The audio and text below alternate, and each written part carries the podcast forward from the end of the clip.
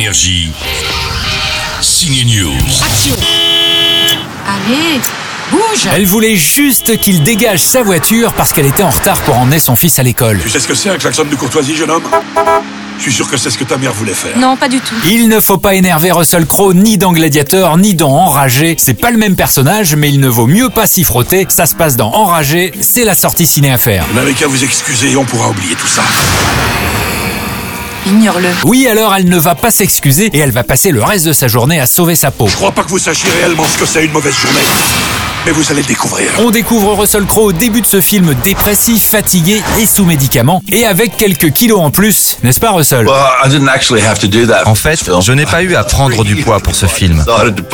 Il y a trois ans, j'ai dû grossir pour un rôle. Et depuis, je suis resté comme ça. Car dans tous les films, mes personnages ont à peu près le même poids.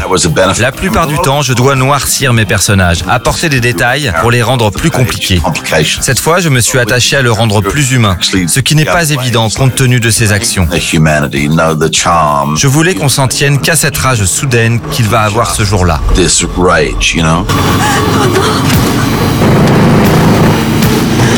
est mon téléphone? Enragé, une histoire simple mais c'est captivant jusqu'au bout.